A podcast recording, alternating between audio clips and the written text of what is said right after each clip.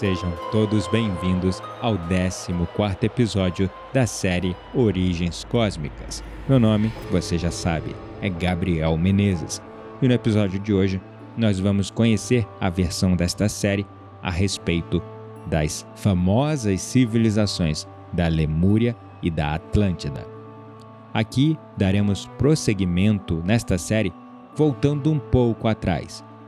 Antes do Apocalipse Armagedon, de Vênus, de Marte, antes da rebelião de Lúcifer, antes, inclusive, da chegada dos Anunnakis na Terra. Este período se dá logo depois da estabilização da atmosfera terrestre, que ocorreu após o evento de extinção dos dinossauros. É a partir deste ponto que a gente volta para entender a origem dessas civilizações da Lemúria e da Atlântida, que um pouco mais à frente nesta nossa série serão de grande importância para o grande contexto do projeto Terra. Combinado?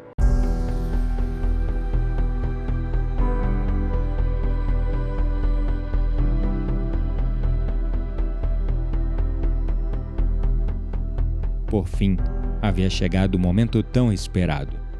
Depois de um grande trabalho de milhões e milhões de anos, incluindo problemas e imprevistos de todo tipo, a Terra finalmente reunia as condições perfeitas para receber os exemplares do projeto adâmico. A Federação encomendou ao comandante e mestre Toranque a implantação das primeiras humanidades no planeta. Este mesmo Toranque, este ser ascendido, que foi de grande importância estratégica na sobrevivência da raça adâmica há muito tempo atrás nas guerras de Orion contra a raça reptiliana, graças à sua incrível capacidade como geneticista na produção em massa de clones. Este mestre propôs à federação o denominado Projeto 200 mil, que nada mais era que a introdução intervalada de raças humanas em intervalos regulares de 200 em 200 mil anos entre cada uma delas. Cada projeto adâmico teria esta meta temporal para que se pudesse elevar o estado vibracional. Assim, em torno de 2 milhões de anos, se introduziu os primeiros humanos arianos, exemplares de 3 metros a 3 metros e meio de altura, procedentes de Aldebaran na constelação de Touros. É importante esclarecer aqui uma grande confusão a respeito da denominação e o conceito de Lemúria e Mu. Lemúria era um conjunto de ilhas onde hoje só resta Madagascar, na região sul-africana, e que tomou essa denominação pela abundante presença de lêmures que haviam nessas terras. Mu, de maior tamanho, quase um continente, teria se localizado no Pacífico, onde hoje restam apenas algumas ilhas, como a de Páscoa. Neste estudo, nós iremos fazer uma generalização e chamaremos tudo de Lemúria, deixando claro essa diferença agora. E vamos usar esse termo Lemúria para facilitar a compreensão, é claro.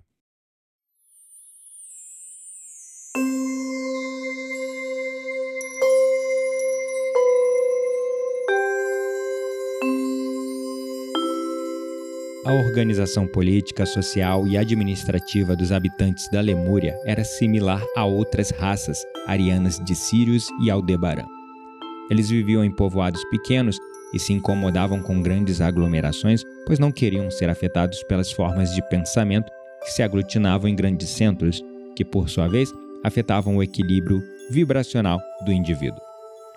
Eles preferiam uma vida de caráter rural apesar de terem desenvolvido uma tecnologia potente ao longo dos anos. Gostavam de comer somente o que eles mesmos cozinhavam, e a sua alimentação era vegetariana na maior parte do tempo, demonstrando assim a sua estreita relação com a natureza. Não existia dinheiro em Lemúria e todos tinham suas necessidades básicas atendidas. Trabalhavam duas horas por dia para a comunidade e o restante do dia dedicavam-se ao desenvolvimento pessoal. Desde sempre, eles buscavam as qualidades mais destacadas de cada indivíduo, potencializando-as ao máximo, e por isso não perdiam tempo com outras áreas de conhecimento aos quais sabiam que o indivíduo não possuía aptidões.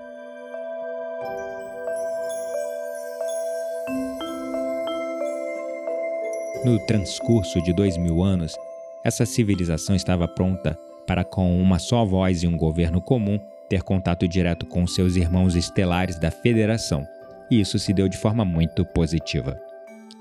Assim, a Lemúria de Gaia, a Terra, tomou seu assento de direito junto às 49 civilizações dentro da Federação de Aldebaran, estando assim de fato embaixo do guarda-chuva de Alcione das Pleiades, e o estandarte dos povos originários flamulavam em todos os cantos da Lemúria.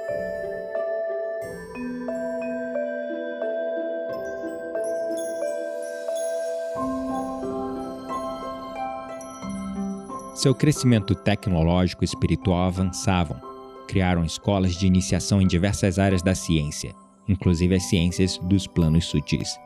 Segundo canalizadores de todas as épocas, tanto na Lemúria quanto na Atlântida, apareceram mestres da geometria sagrada e da alquimia, denominada por eles pela nomenclatura de biogeometria fractal.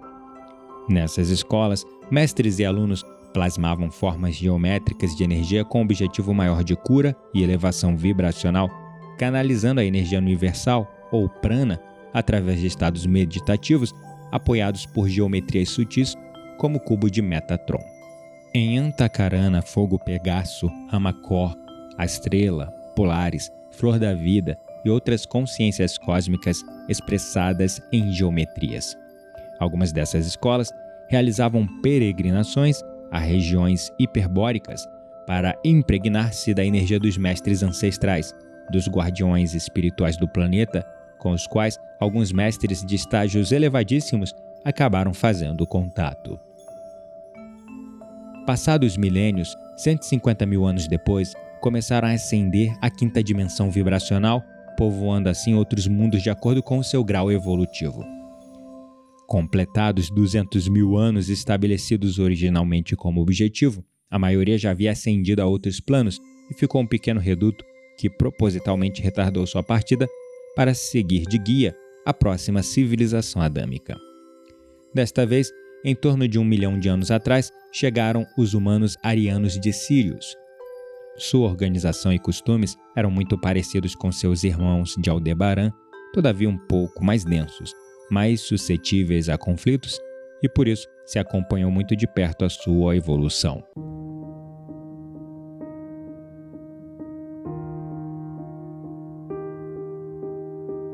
Chegando à marca dos 200 mil anos desse projeto, parte dos sirianos já havia ascendido, mas restava uma boa parte de humanos apegados à matéria. Esse apego ao mundo físico preocupou o mestre e comandante, Toranque, pois ele via que se encaminhava para uma inevitável convivência deste grupo com o próximo projeto adâmico, o Pleiadiano. Temiam que essa convivência acabasse em conflito. Além do mais, o orgulho pleiadiano não queria que Toranque comandasse o projeto apesar de sua extrema sabedoria e experiência.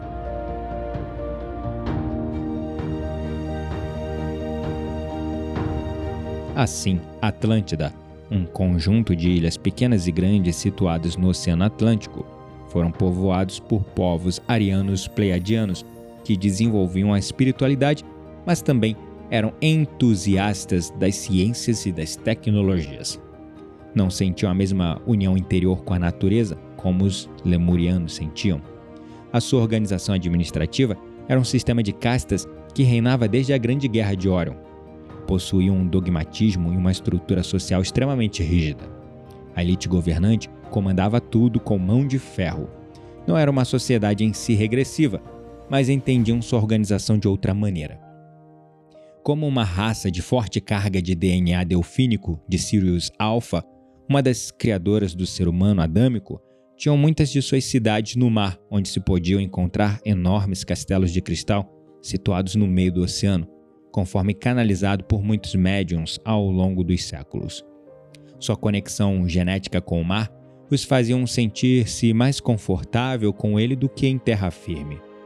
uma nova raça pleiadiana, um novo projeto adâmico, desembarcou na Terra em torno de 600 mil anos, vivendo com seus irmãos em Atlântida, prosseguindo com a convivência com a colônia de Aldebaran e Lemúria, ao qual se haviam multiplicado em número e, de certa maneira, estagnado evolutivamente.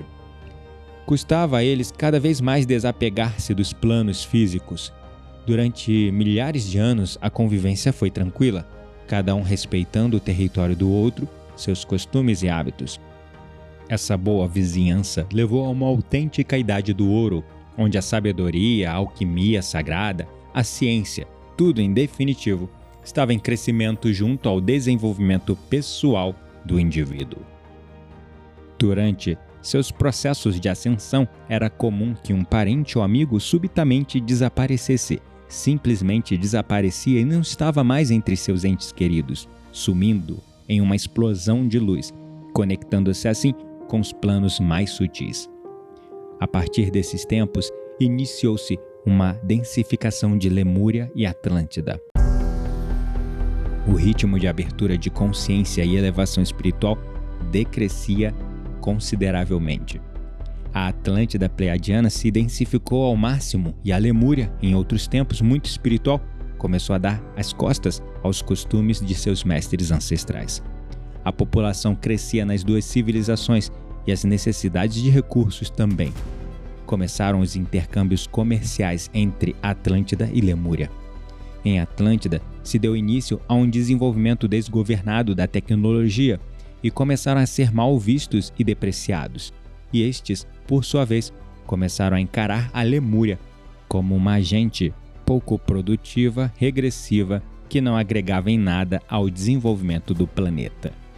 Nesta mesma época, começou um conflito interno entre as próprias pessoas atlantes mais apegadas com a Mãe Terra e a espiritualidade, especialmente das zonas hiperbóreas, e as outras pessoas que estavam dentro da tecnologia desregrada. A Idade de Ouro de alta espiritualidade havia chegado ao fim, em torno de 500 mil anos atrás.